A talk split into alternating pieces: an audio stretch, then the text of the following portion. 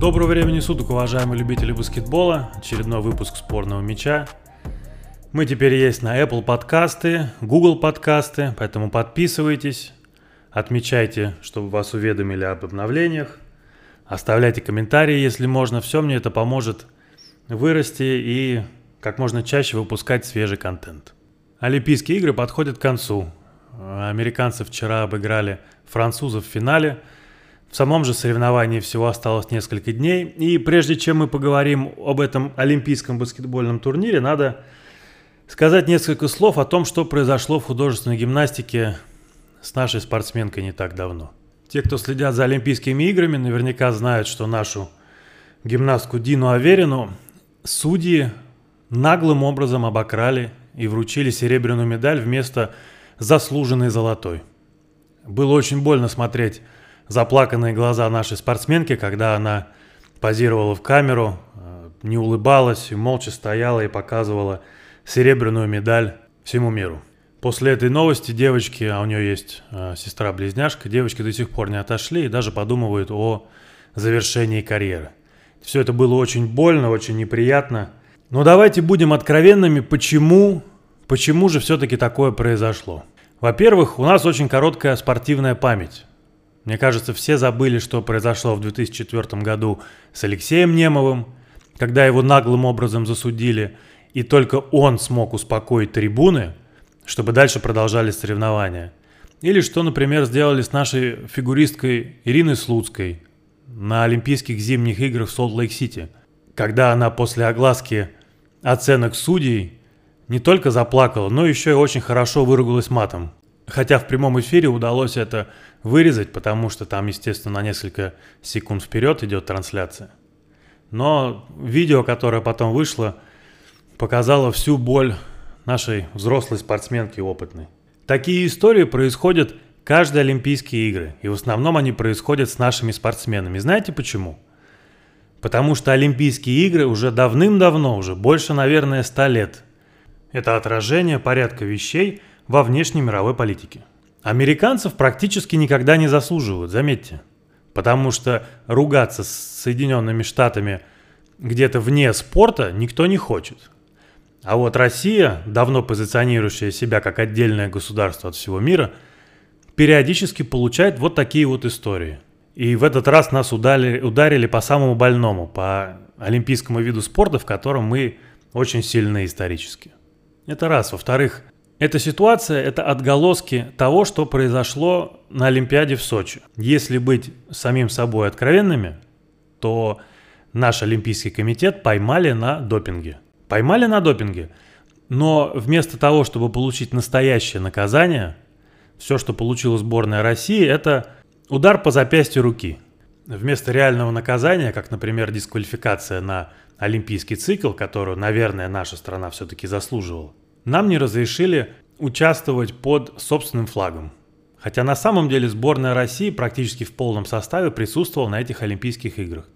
Только не было названия Раша на майках, было РОК, Российский Олимпийский комитет. Но по сути ничего не поменялось. Мы также заработали свое дежурное третье место в общем медальном зачете, место, которое мы обычно и зарабатываем. И никто не смотрел на нас как на независимых спортсменов, все понимали, что это играют русские, но в силу политики участвуют немного под другим флагом. И вот ничего не было на этих Олимпийских играх, и под самый конец, под самый занавес, получили очень сильный удар под дых. И, к сожалению, молодая спортсменка Дина Аверина оказалась в этом жертвой. Ее слезы было очень больно видеть, но это отражение нашей международной политики и отражение нашей, работы нашего Международного Олимпийского комитета. Вот и все. Еще раз повторюсь, такие ситуации будут продолжаться на каждых Олимпийских играх с нашей страной. Каждые Олимпийские игры мы будем кричать и топать ногами, что нас здесь засудили, там засудили, тут нечестно или здесь нечестно. И во всех этих ситуациях мы будем правы. Но если вектор нашего развития и наши приоритеты в международной политике никак не изменятся, то это будет происходить каждые 4 года. И такие Дина Аверины с заплаканными глазами будут нам напоминать, насколько же на самом деле это очень жестоко. Теперь давайте переключимся на олимпийский турнир по баскетболу 5 на 5. Как я уже упоминал, американцы обыграли французов в финале. Обыграли довольно уверенно, несмотря на счет. Э, близко к себе не подпускали после рывка во второй четверти. Но все-таки было видно, что американцам пришлось поменять собственную философию баскетбола для того, чтобы обыграть французов. Это раз. А во-вторых, когда у тебя играет самый лучший игрок в мире, а я Дюранта считаю самым талантливым игроком на сегодняшний день, то наличие его в команде очень сильно увеличивает шансы на победу. Кевин доказал свой статус уже в первой половине матча, набрав 21 очко за первые две четверти. Остановить его было практически невозможно, он забивал со всех положений. Порой это были очень тяжелые броски и даже легкие броски, его никто не мог остановить. Если бы не его потрясающая игра в первой половине, то, возможно, французы ушли бы на большой перерыв, ведя в счете.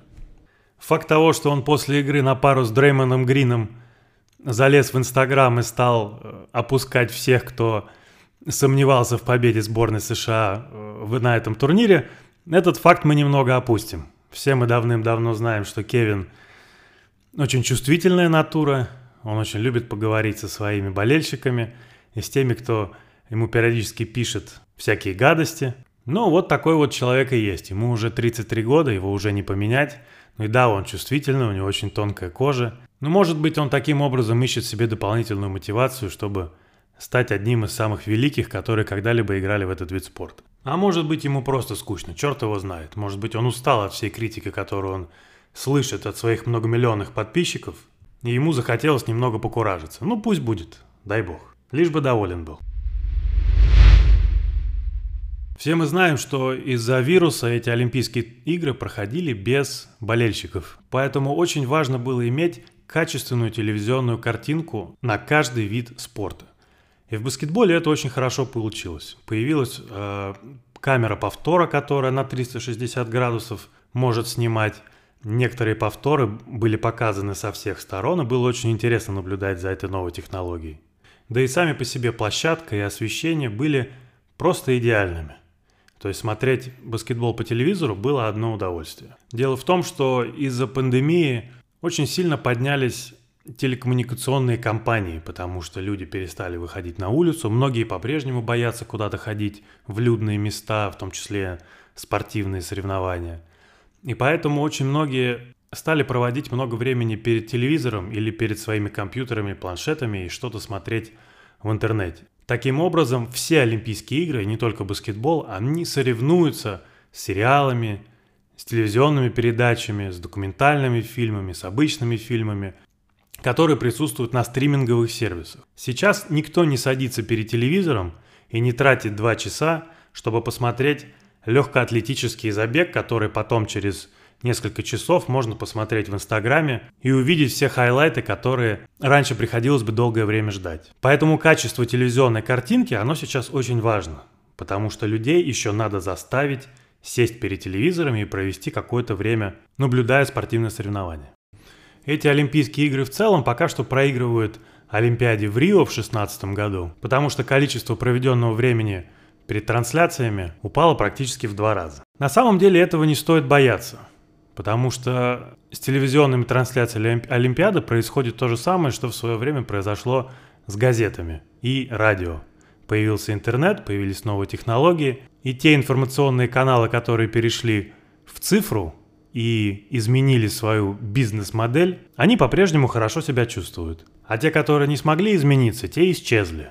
Ну, Олимпийским играм не грозит вымирание, но им надо поменять свою бизнес-модель и улучшать качество своего стримингового сервиса, чтобы увеличивать количество просмотров. В то же время такие изменения никак не коснулись баскетбольного турнира. Примерно одинаковое количество человек посмотрело баскетбол в Рио и в Токио. Во-первых, это потому, что сборная США привозит практически всех самых сильных игроков, и, естественно, международная общественность хочет увидеть их по телевизору против сильных европейских, азиатских и африканских игроков. А во-вторых, как я упомянул до этого, качество телевизионной картинки стало тоже интереснее. Поэтому баскетбольный турнир движется в правильном направлении. И было очень приятно наблюдать не только за сборной США, но и за сборными Словении, Франции, Австралии, которая, я думал, все-таки обыграет американцев в полуфинале, но американцы доказали свое превосходство.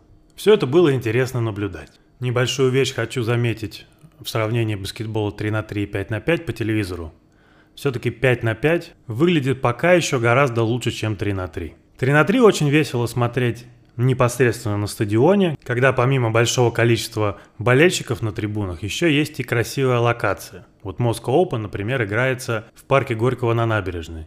Или бы если тур проводился в Санкт-Петербурге на Дворцовой площади, как раньше проводился стритбол. Или если, например, в условном Париже чемпионат проводился бы с видом на Эйфелеву башню. Вот эта красивая локация, она опять же создает, я уже, наверное, надоел вам этим слова, словами, но красивую баскетбольную картинку, которую хочется смотреть. А так как Олимпийские игры в основном происходят в Олимпийской деревне, то весь этот шарм баскетбола 3 на 3, он пропадает. И остается только голый баскетбольный продукт, который пока еще проигрывает баскетболу 5 на 5. Также в баскетболе 3 на 3 гораздо больше физического контакта, который не позволяет быстро бегающим и высоко прыгающим атлетам показывать всю свою спортивную мощь.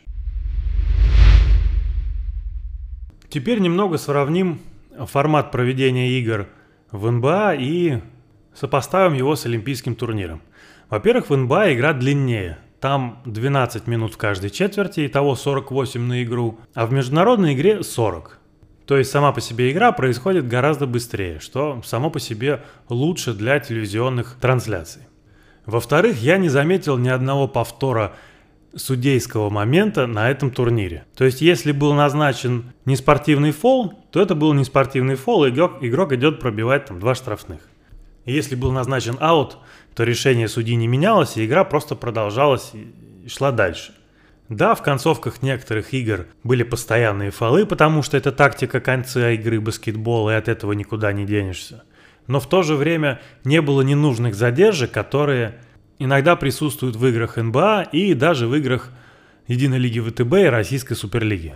Вот в Суперлиге у нас, например, довольно много просмотров, особенно неспортивных фолов или каких-то спорных моментов внутри двух минут, оставшихся каждой четверти.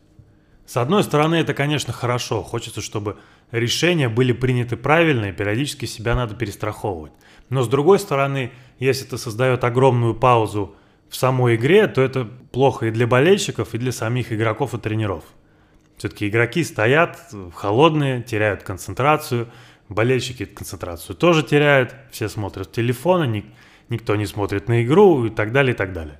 То есть где-то надо найти баланс. С одной стороны, во время Олимпийского турнира не было повторов, и игра проходила довольно быстро, а с другой стороны, как я заметил, своим относительно опытным глазом, было совершено довольно много судейских ошибок. И ошибки заключались не в отсутствии профессионализма судей, а в том, что судят они по-разному. Вот обычно в нормальной международной игре, да и в нашей тоже, трое судей на площадке. И с самого начала игры они задают определенный тон.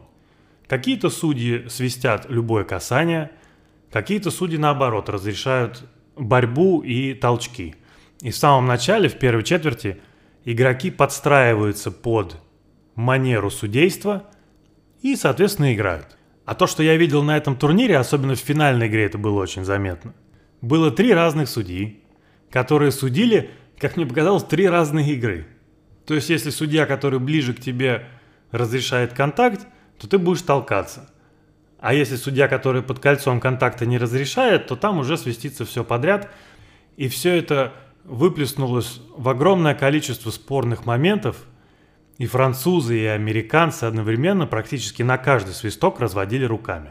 Повторюсь, это не означает отсутствие профессионализма судейства, но это указывает на то, что оно было непостоянным, а самое главное в судействе, что оно должно быть постоянным. Если вы разрешаете большое количество контакта, пожалуйста, мы будем играть так. А если каждое касание свистится, то мы, естественно, образно свяжем руки за спиной и будем играть в такой манере. В этом плане очень многим не нравится судейство в НБА, А мне там больше не нравится правило. Да, там разрешается большое количество пробежек, и э, суперзвездам свистят абсолютно все касания на них, и невозможно защищаться. Но там хотя бы это постоянно. Из вечера в вечер, из игры в игру судейство постоянное. Да, бывают серьезные ошибки, но все-таки это люди судят, без серьезных ошибок никуда. Но там судейство гораздо более, как говорят американцы, consistent. Оно одно и то же. И этого не хватило на этом олимпийском турнире, чтобы всем игрокам было легко играть, понятно играть и приятно играть тоже. Тем более никто не хочет видеть постоянную ругань судейства и игроков между собой. Но опять же, чтобы подытожить всю эту информацию, еще раз повторюсь, что баскетбольный турнир получился очень интересным. Было огромное удовольствие его смотреть. Я смотрел практически все игры сборной Штатов, немного игр сборной Австралии, две игры сборной Франции. То есть чуть меньше половины турнира, чтобы понять, что же на самом деле там происходит. Очень надеюсь, что наша российская сборная пройдет квалификацию и тоже в таком празднике баскетбола поучаствует. Всем большое спасибо, с вами опять был Андрей Семенов. Жду, пока меня подтвердят на приложении Яндекс Музыка, чтобы иметь свое ток-шоу и там. А пока что подписывайтесь на Apple подкасты, Google подкасты. Если можно, оставляйте отзывы. Мне будет очень приятно. До скорых встреч!